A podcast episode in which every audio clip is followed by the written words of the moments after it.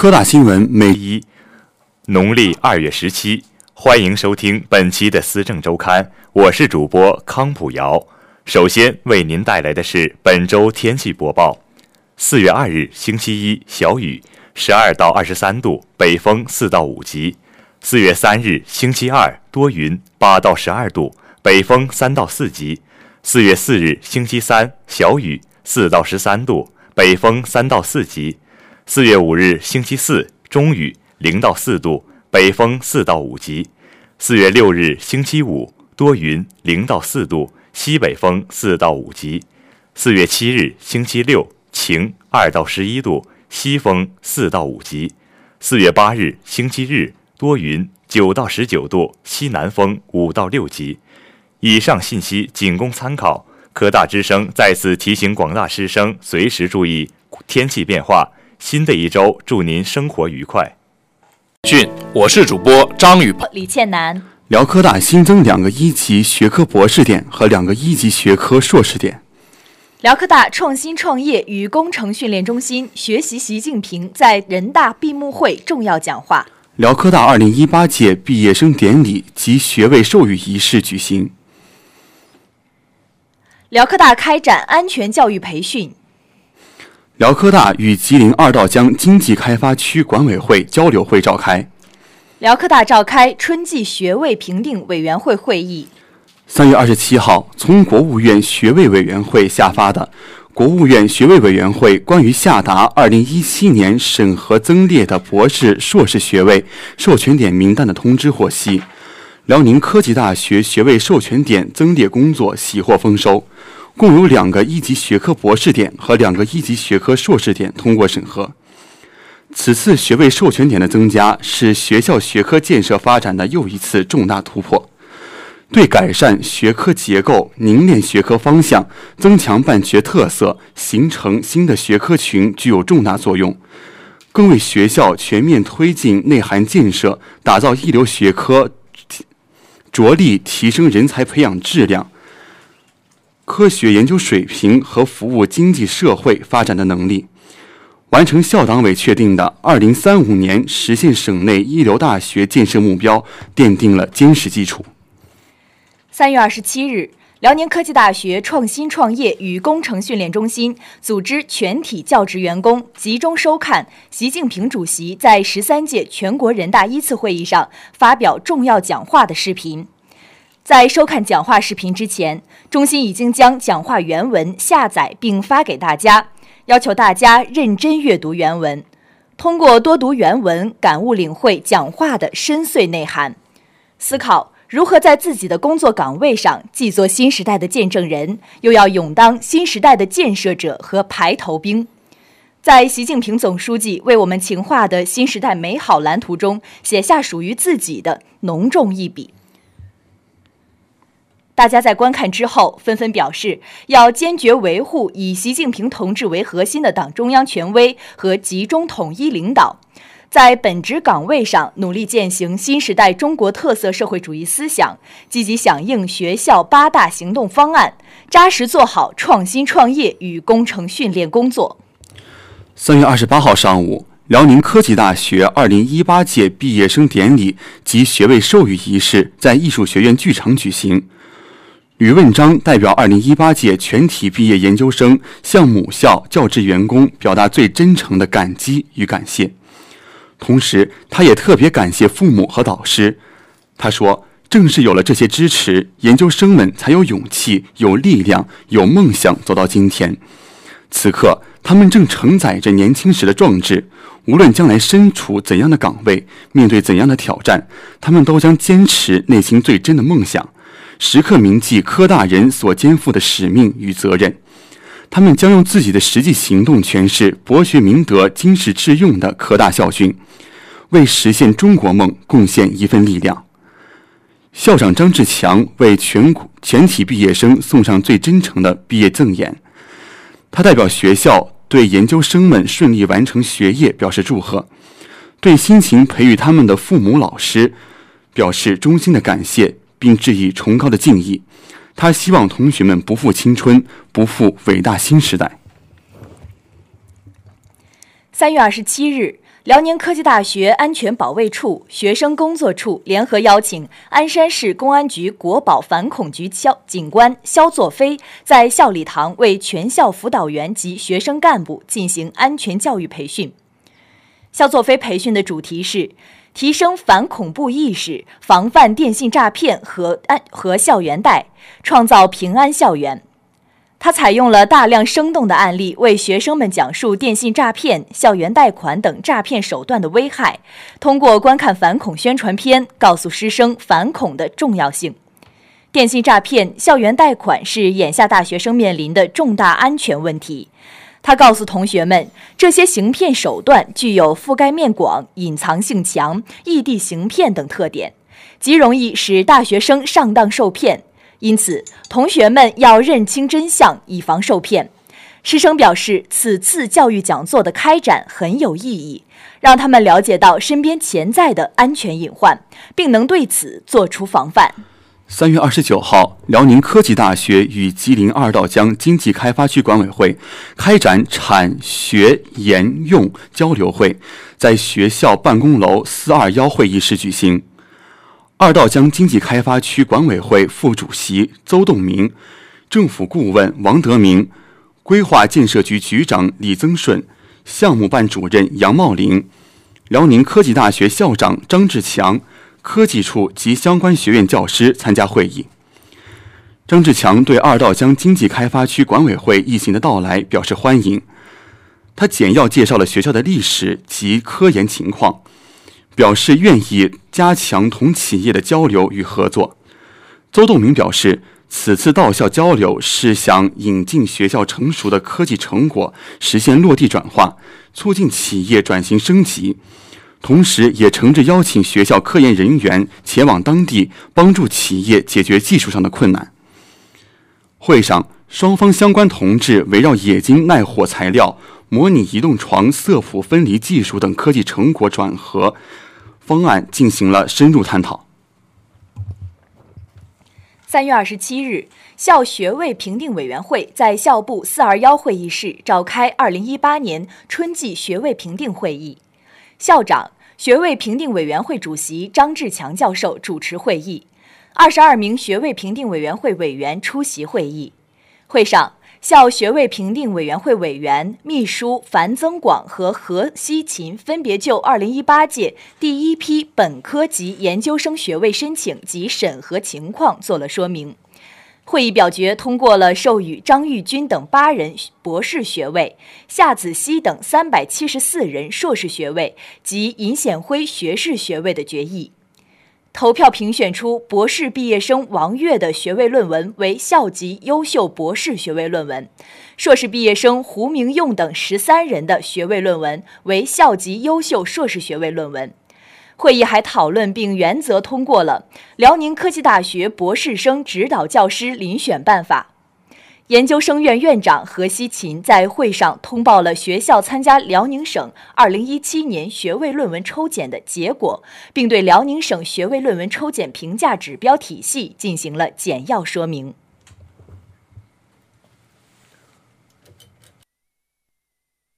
三十一条惠才措施实施一月广受好评。习近平同金正恩举行会谈。商务部。美因中国未履行降低关税承诺而发起贸易战说法并不属实。住建部启动建筑施工安全专项治理行动。中宣部追授中阳时代楷模称号。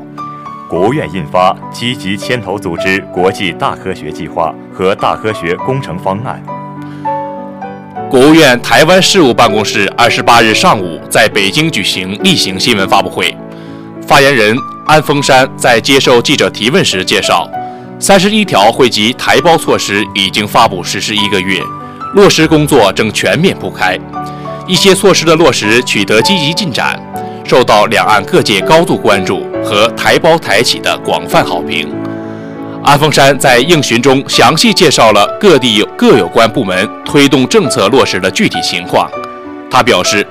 这些措施是落实十九大精神和习近平总书记对台工作重要思想的具体体现，切实回应了广大台胞台企的诉求和期盼，充分体现了我们秉持两岸一家亲的理念，率先同台率先同台湾同胞分享大陆发展机遇，加快提供同等待遇，为台胞台企办实事、办好事的诚意。大陆方面今后将继续认真研究新情况，积极回应台胞台企诉求，陆续出台更多政策措施，扩大和深化两岸经济文化交流合作。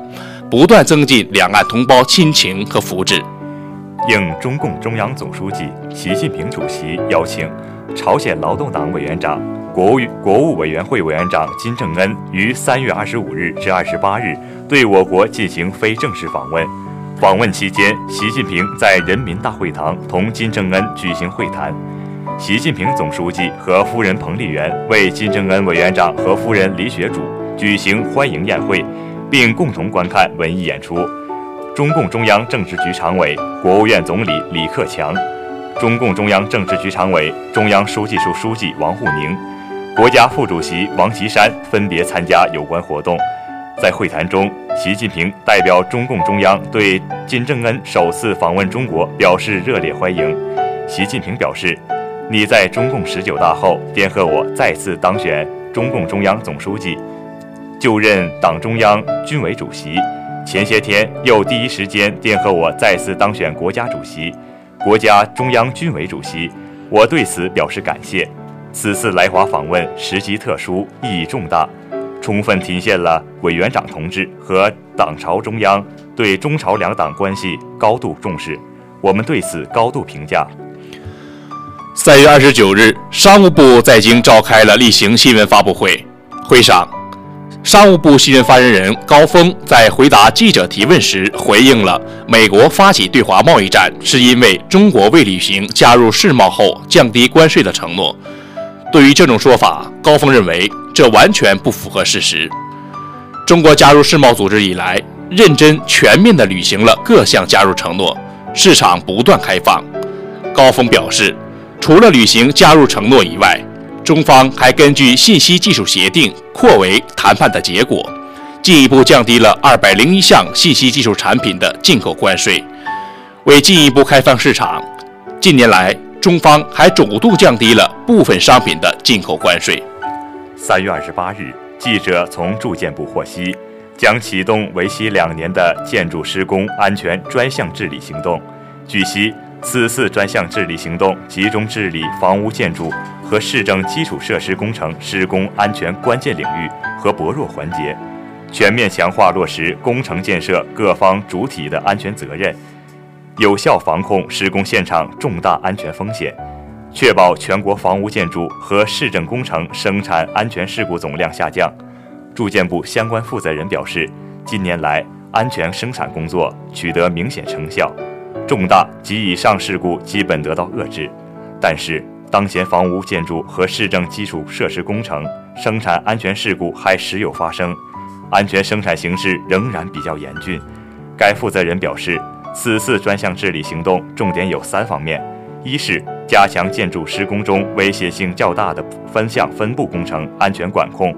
二是督促企业针对所有在建房屋建筑和市政基础工程设施，全面深入排查微大工程存在的安全隐患。三是对所有隐患逐项落实整改，对于微大工程安全违法违规行为，严格依法实施罚款、扣留企业安全生产许可证等行政处罚。中央宣传部二十九日向全社会宣布发表发布中央的先进事迹，追授他时代楷模称号。中央生前是复旦大学生命科学学院教授、博士生导师。长期从事植物学、生命信息学研究和教学工作，取得一系列重要创新成果。他胸怀科技报国理想，长期致力于生物多样性研究和保护，率领团队在青藏高原为国家种质库收集了数千万颗植物种子。他艰苦援藏十六年，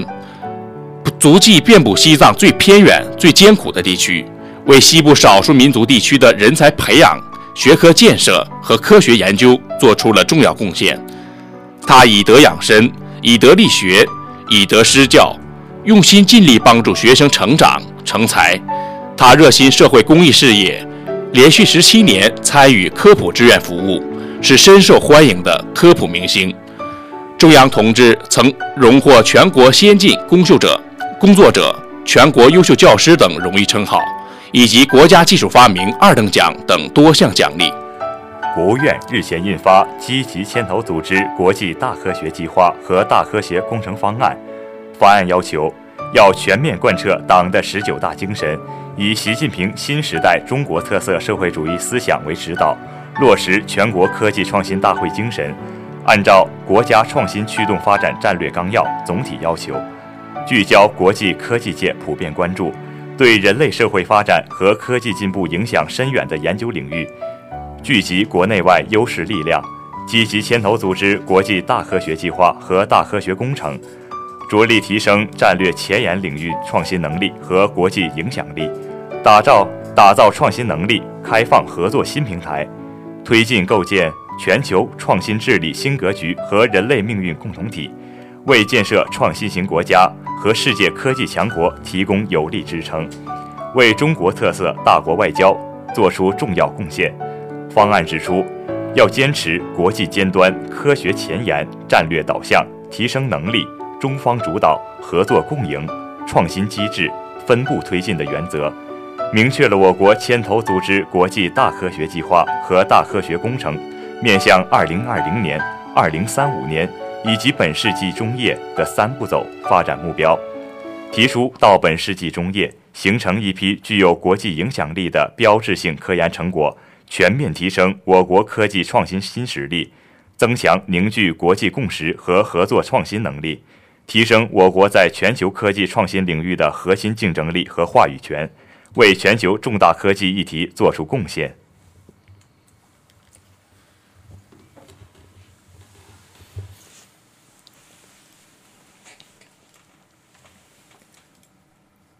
着落的是樱花，丢弃的是文明。眼下正值武汉大学樱花节，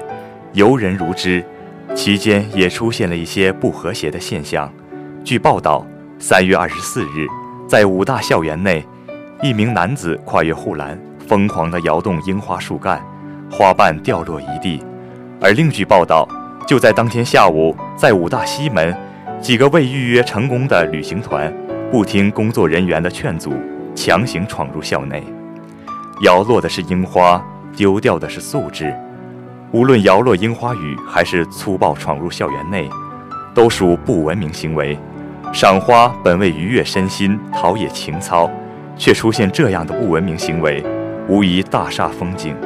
对此，武大学生在发帖求你们放过樱花的同时，还表示我们不欢迎这样的游客，合情合理。却让却让人品出无奈，不欢迎又能如何？看起来人造樱花雨只是私人化叙事，实则不然。其危害有三：其一，花期有时，以野蛮手段摇晃樱花树，是对树木正常生长的伤害；其二，樱花盛开，观者如潮，不文明者图一时之快，制造花瓣雨，后来者还如何赏花？其三，这种不明、这种不文明行为，直接加大了治理成本。武大所配备的人力与财力，恐怕不是一笔小开支。赏花是个体行为，但关乎公共秩序，关乎文明素养，也关乎公共治理。日前有媒体报道，上海樱花节开幕后的第二个周末，迎来了首个大客流，双休日人数总和达二十余万。为此，相关部门启动应急预案，以确保园区井然有序。而在武大樱花节高峰时，每天接待的游客也高达二十万人次，这就更需要优化治理模式，提升应对水平。多年来，武大一直在丰富应对措施，从投入科技设备控制游客人数，到租用流动卫生间；从临时交通管制到加大安保。保洁、交通引导，可谓用心用力。难能可贵的是，尽管纷扰不断，但武大一直坚持开放校园。这种旨在传播大学精神和文化的善举值得点赞。但是，武大也面临两大管理尴尬：一是武大毕竟是重要的教学、科研、人才培育场所，平衡师生权益和游客诉求殊为不易；二是武大毕竟不是执法机关，遏制不文明行为力有不逮，只能止于劝阻、引导，而无权处罚。对此，武大可创新管理方式，比如联合执法机关尽孝执法，并予以积极配合。此前，原国家旅游局发布《游客不文明行为记录管理暂行办法》，其中明确规定，游客不文明行为记录形成后，旅游主管部门应将游客不文明行为记录信息通报游客本人，提示其采取补救措施，挽回不良影响，必要时向公安、海关、边检、交通、人民银行、行政信息机构等部门通报。游客不文明行为记录，显然像野蛮摇晃樱花树、硬闯高校大门的行为，就应纳入旅游部门的游客不文明行为记录。纳入相关记录只是第一步，加强对不文明行为的处罚力度，让当事人为自己的不文明行为承担代价，他们才会吸取教训。其实，公共场合的一些行为不只是不文明，一经涉嫌违法违规。根据新问题出台新措施。激发治理创新的潜潜能，不文明行为才会大大减少。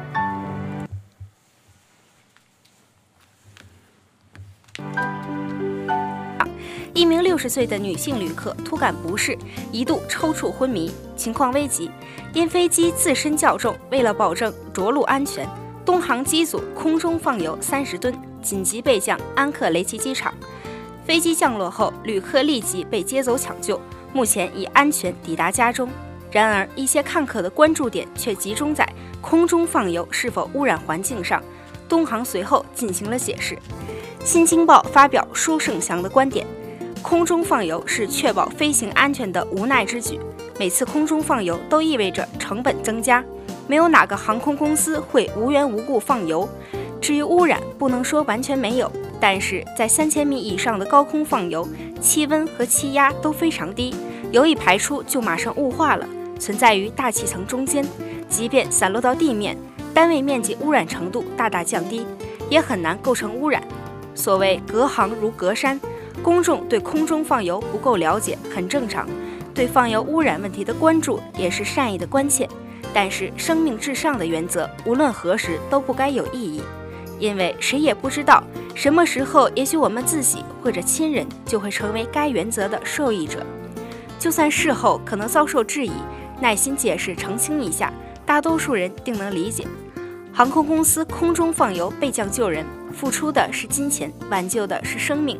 危难时刻见真情，危急时刻见服务品质。此举传递出的生命至上观念，也该贯穿到更多社会和商业领域，变成一种应有的常识。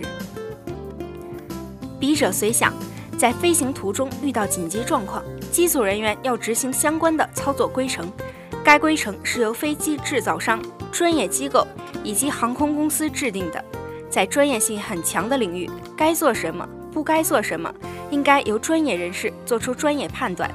外行人有不明白的地方是正常的，但不宜想当然的质疑。对航空公司而言，事后做出解释、消除疑问是一种必要的沟通。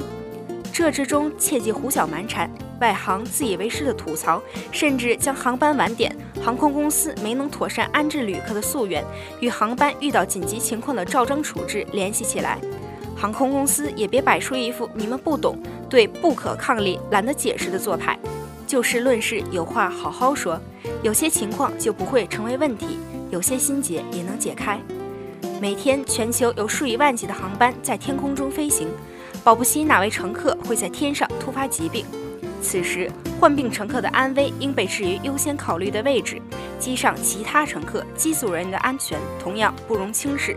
此时要舍弃一些次要的东西，生命至上，不可动摇。